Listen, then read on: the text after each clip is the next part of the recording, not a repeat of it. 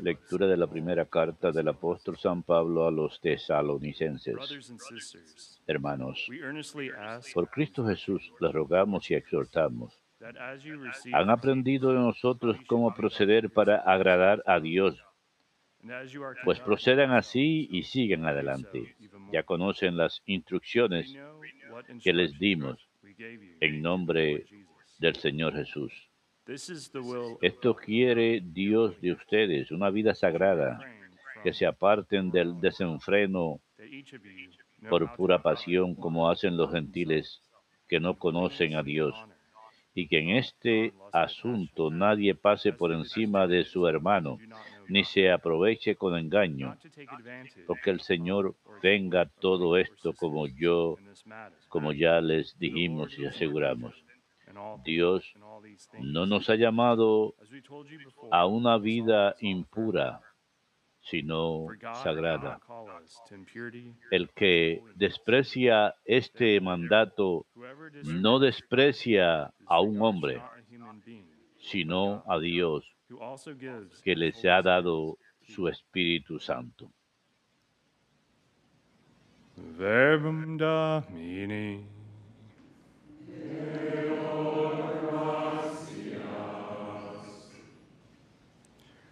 Rejoice in the Lord. alégrense justo con el Señor. Alégrense justos con el Señor. El Señor reina, la tierra goza. Se alegran las islas innumerables. Justicia y derecho sostienen su trono. Alégrense justos con el Señor. Los montes se derriten como cera ante el dueño de toda la tierra. Los cielos pregonan su justicia y todos los pueblos contemplan su gloria. Alégrense justo con el Señor. El Señor ama al que aborrece el mal, protege la vida de sus fieles y los libra de los malvados. Alégrense justos con el Señor. Amanece la luz para el justo y la alegría para los rectos de corazón. Alégrense justos con el Señor.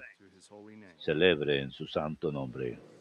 Alégrense justos con el Señor.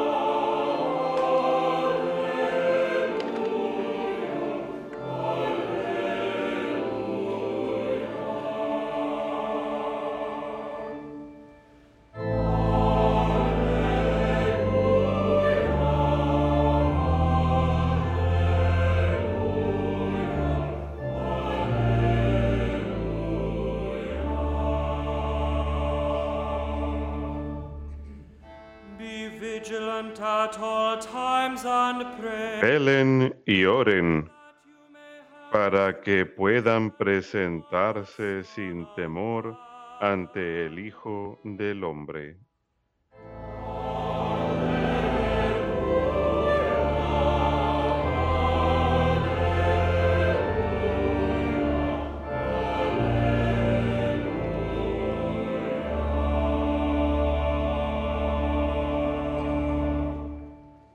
Dominus vobiscum.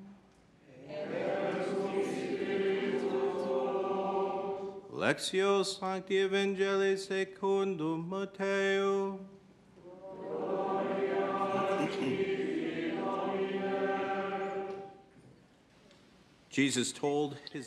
En aquel tiempo dijo Jesús a sus discípulos esta parábola.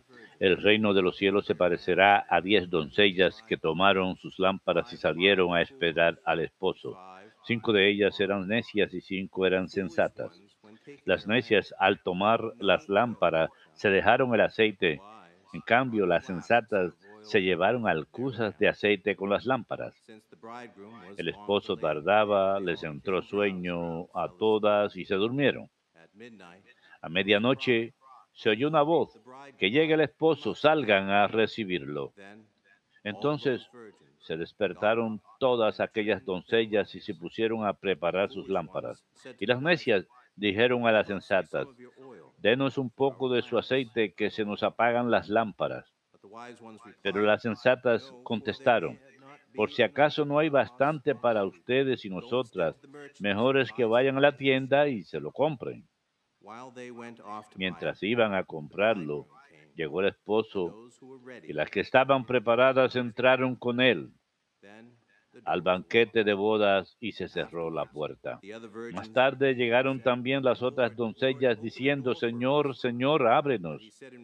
Pero él respondió, se lo aseguro, no las conozco. Por tanto, velen, porque no saben el día ni la hora. Verbum Domini.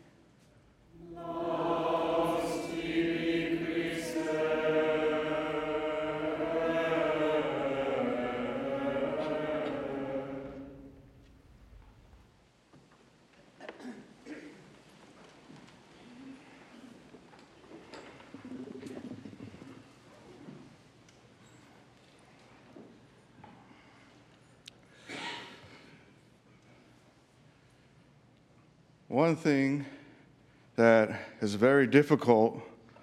una cosa que es muy difícil para nosotros los seres humanos es esperar. Para algunos de nosotros es más difícil que para otros.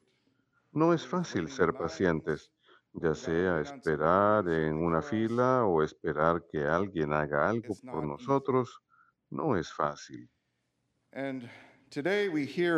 Y el día de hoy escuchamos una parábola la parábola de las diez doncellas.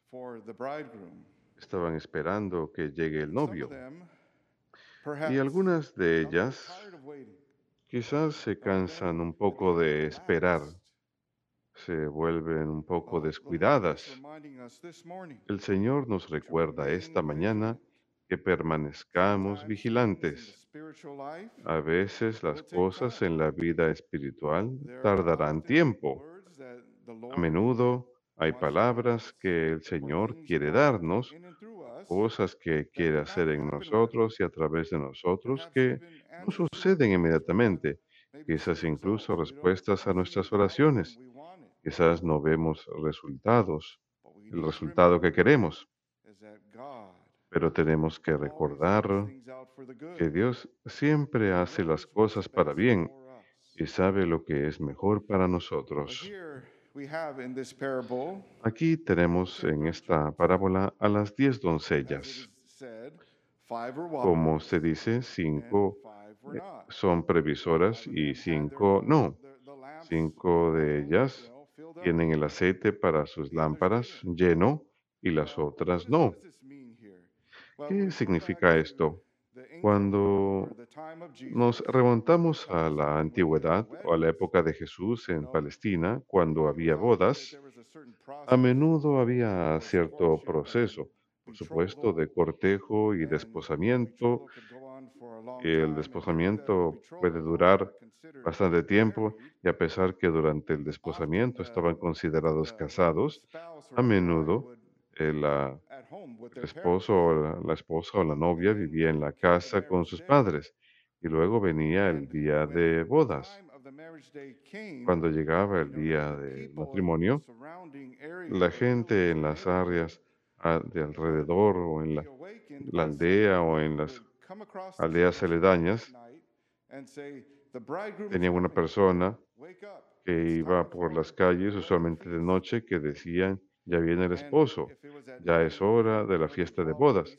Y si era de noche salían con antorchas, con lámparas, con aceite encendido. Aquí en esta parábola, el esposo no ha llegado aún. Alguien viene antes de él anunciando que ya llega, pero para estas doncellas, cinco de ellas fueron previsoras y tenían aceite para sus lámparas, y las cinco que eran descuidadas les dijeron a las otras, nos dan un, poco de su aceite porque nuestras lámparas están apagando. Y las otras le dijeron, no, porque no va a alcanzar para ustedes y para nosotros. Así que las otras van a comprarlo y cuando llegan de vuelta encuentran la puerta cerrada, la puerta del banquete cerrada. ¿Qué nos está queriendo decir el Señor con todo esto? Pues que tenemos que permanecer despiertos y vigilantes. Cuando leemos esta parábola, vemos que hay doncellas. Son mujeres, eran mujeres que eran puras. Que, ah, porque no hacen lo correcto, porque son descuidadas. Están supuestas a ser buenas, pero sin embargo no estaban preparadas y cuando tratan de prepararse ya es demasiado tarde. Así que hay que hacer las cosas en su momento. Lo que Jesús nos está diciendo aquí es que necesitamos siempre estar atentos a Él. El Señor Jesucristo nos ha llamado a ser una luz en el mundo, a ser como una lámpara que no está oculta debajo de un celemín, como nos cuenta en San Mateo capítulo 5, sino que seamos esa lámpara que irradiemos a Jesucristo, que estemos llenos de Jesús. Y cuando leemos el contexto, de este versículo, comenzando con San Mateo capítulo 24, este es el capítulo 25, versículos 1 al 13, pero cuando comenzamos con San Mateo 24, el 25, el Señor nos está llamando a que seamos vigilantes, por supuesto, con nuestras oraciones, pero también con nuestras buenas obras, con caridad, con amor. Entonces, pues que seamos lámparas para el mundo, brillando, iluminando. Para ello necesitamos a Jesucristo en nosotros y esto es lo que significa estar llenos de Él, con la presencia del Espíritu Santo. En los Salmos dice que las bendiciones de Dios son como un cáliz que rebosa. Y así debemos ser nosotros. Debemos rebosar con el amor de Dios. Y esto comienza con nuestra relación con Jesucristo, nuestro tiempo con Él en oración.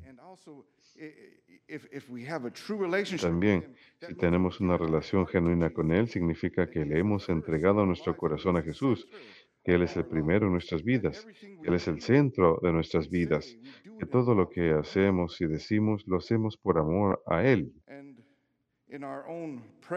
Y en nuestro propio tiempo de oración, ahí es cuando entramos en contacto con Jesús, el Dios de toda vida, y para ayudarnos en nuestra relación con Él, volvemos la mirada a la iglesia y lo que la iglesia nos dice acerca de Jesús, lo que dicen las escrituras, y esto solamente nos ilumina y nos instruye acerca de cómo vivir como Jesucristo. Pero Dios quiere que estemos encendidos con fuego y quizás algunos allá afuera nos hemos vuelto un poco descuidados. Quizás estamos cansados de esperar. Puede que estemos en un momento de desolación espiritual quizás eh, un poco de oscuridad, la noche oscura de los sentidos, la noche oscura de las almas. Y cuando entramos en esos tiempos, tenemos una opción. Podemos retroceder y darnos por vencido o podemos perseverar y seguir adelante. Es en estos momentos cuando el Señor hace su mayor obra, porque sí, es difícil esperar al Señor. No es fácil eh, no tener consuelo. No es fácil estar en un estado que se siente incertidumbre o que tenemos los ojos tapados con una venda espiritualmente cuando parece que no pasa nada con nosotros. Rezamos y leemos las escrituras, rezamos el rosario, tenemos una relación con el Señor y nada parece suceder, pero algo está sucediendo, porque es entonces cuando el carácter se desarrolla, es entonces cuando ingresamos a la esterilidad y la oscuridad en la vida de, de la vida de Jesucristo. Recuerden que Él pasó por esta vida, nada más que Él no sufrió solamente en el último día de su vida, sino durante toda su vida. Él tenía una vida oculta y aquí la atravesamos junto con Él. Él ya lo ha hecho y Él nos muestra el camino de cómo perseverar a través de las diferentes pruebas y tribulaciones de la vida. Recuerden que Él estuvo en el desierto 40 días. Él sabe cómo es la experiencia de estar en un desierto en la vida espiritual. Él sabe cuál es el desierto espiritual y por eso volvemos la mirada a Él. Y cuando nos unimos a Él, entonces tenemos paz. Entonces podemos estar más contentos esperando a Dios, esperando lo que sea que Él quiera hacer en nuestras vidas. Entonces, ahí estaremos soportando, perseverando. Así pues, el día de hoy, tal vez el Señor nos esté llamando. Él siempre nos está llamando para que nos acerquemos a Él, pero quizás nos está despertando otra vez, recordándonos que permanezcamos vigilante, que no nos demos por vencido, que no busquemos resultados rápidos si no vemos las cosas suceder. Algo está sucediendo. Y cuando uno echa un vistazo hacia atrás, cuando uno mira esos tiempos de oscuridad o dificultad, ahí estamos, después de todo seguimos de pie, porque el Señor nos ayuda. Ah, ponemos pues nuestra confianza en el Señor Sabemos que tenemos que renovar nuestra relación con Jesús. El Señor siempre está dispuesto a recibirnos. Ah, solamente quiere ayudarnos, no para condenarnos. Él está ahí para mostrarnos el camino. Así pues, acudan a Jesús ahora. Díganle que le aman y díganle que les ayude a perseverar y Dios que es fiel lo hará. Que Dios los bendiga a todos.